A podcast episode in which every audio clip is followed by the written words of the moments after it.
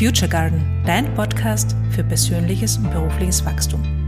Mein Name ist Christina Mark und ich weiß eine Sache mit absoluter Sicherheit. Du kannst alles sein und alles werden, was du willst. Und wie das geht, erzähle ich dir. Hallo und herzlich willkommen. Heute rede ich mit dir über ein Thema, das dich vielleicht auch betrifft, weil es ganz, ganz viele Frauen äh, und auch wenige Männer betrifft, die ehrgeizig sind, die perfektionistisch veranlagt sind, die viel drauf haben, die viel erreichen wollen. Und möglicherweise bist du auch so jemand. Deshalb erzähle ich dir das jetzt. Denn in meinen Coachings kommt es immer wieder vor und auch kürzlich habe ich das erlebt, dass Frauen, die so viel drauf haben, die so gut sind, die so viel erreichen, die so kompetent sind, über sich selbst glauben, dass sie weniger können. Ich sage jetzt nicht, sie wissen schon, dass sie etwas können, aber sie glauben, dass sie weniger können, als sie tatsächlich tun. Und sie haben Sorge, dass die anderen draufkommen könnten, dass sie doch nicht so gut wären, wie sie glauben. Und das nennt sich Imposter-Syndrom. Das ist etwas ganz Typisches. Sehr viele Frauen kennen das und sehr viele, und das ist ja das Interessante, sehr viele bekannte Frauen.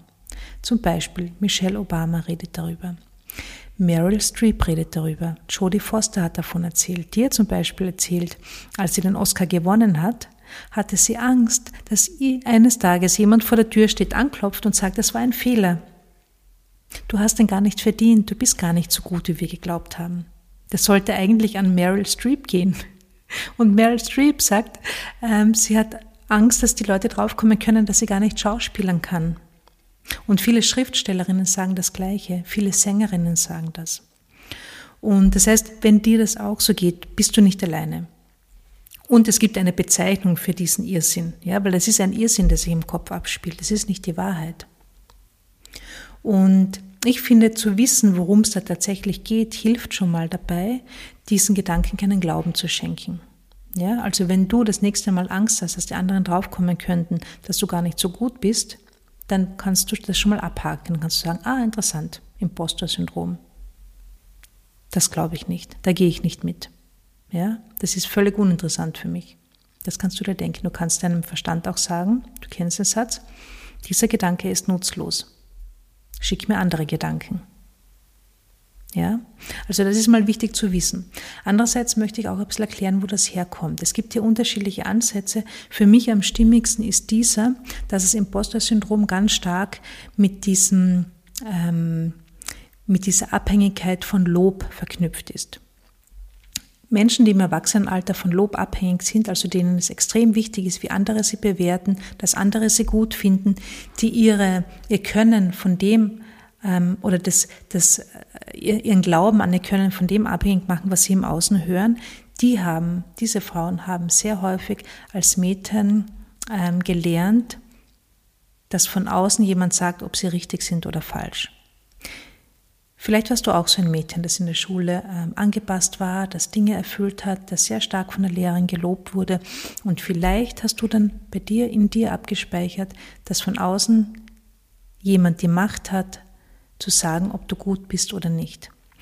Und dann hast du vermutlich auch abgespeichert, wie gut sich das anfühlt, gelobt zu werden. Wie gut sich das anfühlt, wenn jemand im Außen sagt, du bist richtig, du bist in Ordnung, du machst das gut.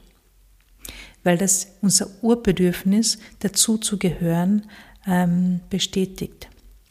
Wir wollen alle dazugehören. Das ist ein, das ist ein Urinstinkt, den wir in uns haben ja, zur Gruppe dazugehören, nicht ausgestoßen zu werden, in Ordnung zu sein, geliebt zu werden. Das ist das, was wir wollen.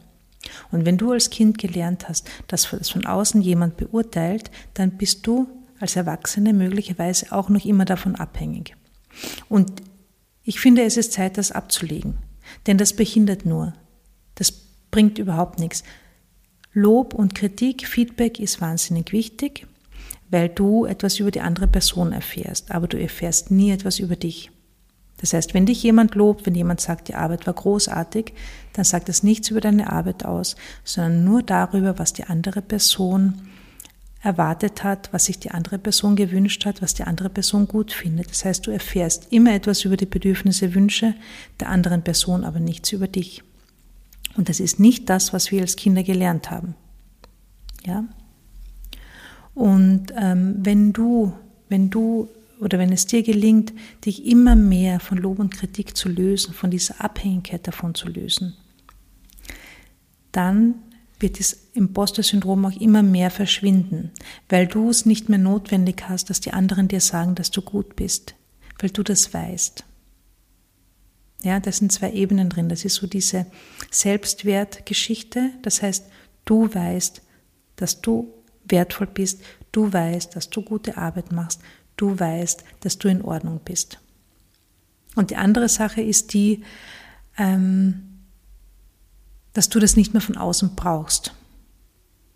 Und dass du mit der anderen Person, die dir Feedback gibt, in Beziehung bist und dass du weißt, dass du dabei etwas über die andere Person lernst, aber nichts über dich.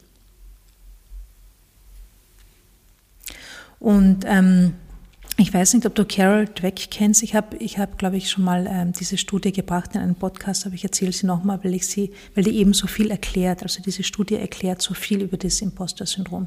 Und die hat ähm, äh, eine Studie mit zwei, ähm, zwei Schülergruppen gemacht und die eine Gruppe, also beide Gruppen haben Rätsel zu lösen bekommen und die eine Gruppe wurde, nachdem sie die Rätsel gelöst haben, dafür gelobt, wie intelligent sie wären, wie gescheit sie wären, wie gut sie das gemacht haben und wie toll sie sind. Und die andere Gruppe wurde dafür gelobt, äh, dass sie drangeblieben sind, dass sie nicht aufgegeben haben, dass sie es immer wieder versucht haben, dass sie bis zum Ende ähm, alles probiert haben. Und dann haben sie beiden Gruppen angeboten, sie könnten jetzt Rätsel bekommen, die schwieriger wären. Und die eine Gruppe, du ahnst es bestimmt, die eine Gruppe, die für ihre Intelligenz gelobt wurde, die hat gesagt, nein, danke, wir bleiben bei den leichten Rätseln. Und die Gruppe, die fürs Dranbleiben für den Prozess gelobt wurde, die hat gesagt, ja, ja, her damit, wir wollen das wissen, wir sind neugierig drauf. Denn die eine Gruppe, die für ihre Intelligenz gelobt wurde, die hatte Angst, dass die plötzlich draufkommen könnten, dass sie doch nicht so gescheit sind, wenn sie die schwierigeren Rätsel nicht lösen können. Dass sie doch nicht so klug sind, wie die anderen gedacht haben. Das heißt, die haben sofort begonnen, Angst zu empfinden, dass die draufkommen können, dass sie doch nicht so gut sind. Das ist das Hochstapler-Syndrom, das ist dieses Imposter-Syndrom. Und das entsteht durch Lob. Das entsteht dadurch, dass von außen jemand sagt, ob du richtig bist oder falsch ob du das richtig machst oder nicht, ob du intelligent bist, ob du gut bist, wie du bist. Und wenn du das als Kind gelernt hast, dann stehen die Chancen ganz gut, dass du, dass bei dir auch dieses Imposter-Syndrom immer wieder aufkommt. Und allein das zu wissen, finde ich, macht schon ganz viel, oder? Weil dann kannst du immer entscheiden, okay, ah, interessant, da kommen jetzt wieder diese Gedanken. Okay, wo kommen denn die her? Und dann kannst du entscheiden, gehst du mit diesen Gedanken mit oder nicht? Glaubst du diese Gedanken oder nicht? Und ich würde mal sagen, du glaubst sie nicht, denn sie sind nicht wahr. Die meisten dieser oder alle diese stressigen Gedanken sind nicht wahr. Gedanken, die sich stressig anfühlen, sind nie deine Wahrheit, nie. Da kannst du davon ausgehen, zu 100 Prozent. Ja? Was du jetzt also machen kannst, ist, du kannst deinen Selbstwert stärken, indem du dir sagst, ich bin genug. Ich bin genug, ich bin genug. Das kannst du wie ein Mantra wiederholen, immer wieder. Du kannst ja auch aufschreiben, was du schon alles erreicht hast in deinem Leben. Und du kannst beginnen, immer wenn du das Gefühl hast, du stehst jetzt am Prüfstand, du wirst bewertet, dass du dir anschaust, ähm, worum geht es jetzt tatsächlich? Geht es jetzt um mich, dass ich möglichst gut dastehe, oder geht es um meine Arbeit? Will ich mit meiner Arbeit Menschen helfen? Will ich jemandem, will ich jemandem äh, weiterhelfen? Will ich etwas Positives beitragen? Oder will ich mit meiner Arbeit beweisen, wie gut ich bin? Und wenn du mit deiner Arbeit beweisen willst, wie gut du bist, dann wird es anstrengend. Und da lohnt es sich, die Perspektive zu drehen, ja, die Perspektive zur anderen Person zu drehen.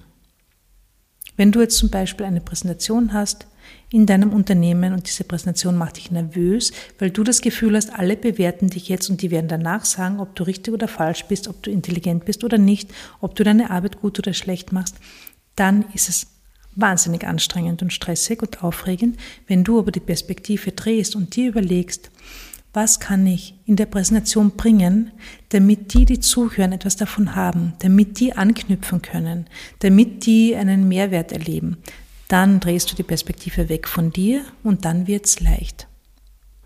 Ja, also es geht immer, der Stress entsteht immer dann, wenn wir das Gefühl haben, dass wir jetzt bewertet sind, dass wir jetzt bewertet werden, dass wir auf dem Prüfstand stehen. Und es stammt eben noch aus der Kindheit, aus diesen Erfahrungen mit Lob und mit Kritik, aus diesen Erfahrungen, dass jemand von außen sagt, du bist richtig, du bist falsch, du gehörst dazu, du gehörst nicht dazu. Und das dürfen wir ablegen, weil das ist einfach nur hinderlich. Das ist hinderlich und, und äh, verhindert den ganzen Spaß. Genau, also wenn du an diesem Hochstapler-Syndrom hin und wieder leidest, also das ist ja jetzt keine Diagnose oder so, aber das kommt einfach immer wieder hoch oder es kommt vielleicht nur manchmal hoch, dann sei dir darüber klar, äh, du bist nicht die Einzige. Du bist in guter Gesellschaft mit Michelle Obama und sonstigen tollen Frauen. Ähm, und du kannst diese Gedanken ziehen lassen. Du musst es nicht glauben. Denn das ist nicht die Wahrheit. Und ähm, ich hoffe, das war ähm, inspirierend für dich und ich hoffe, ich konnte dich ein bisschen dazu bewegen, mehr in deine Kraft zu kommen und weniger, also mehr dir selbst zu vertrauen und weniger den anderen zu vertrauen.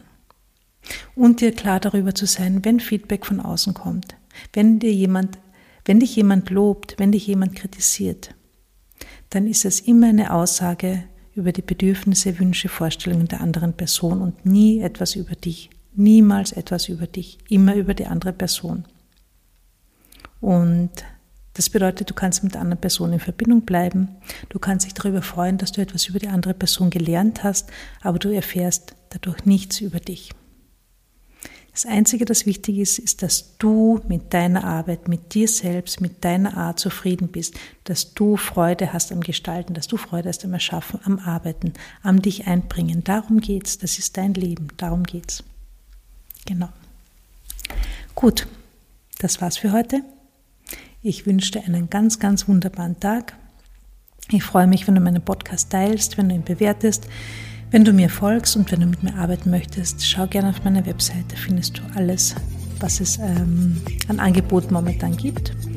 Mach's gut, bis bald.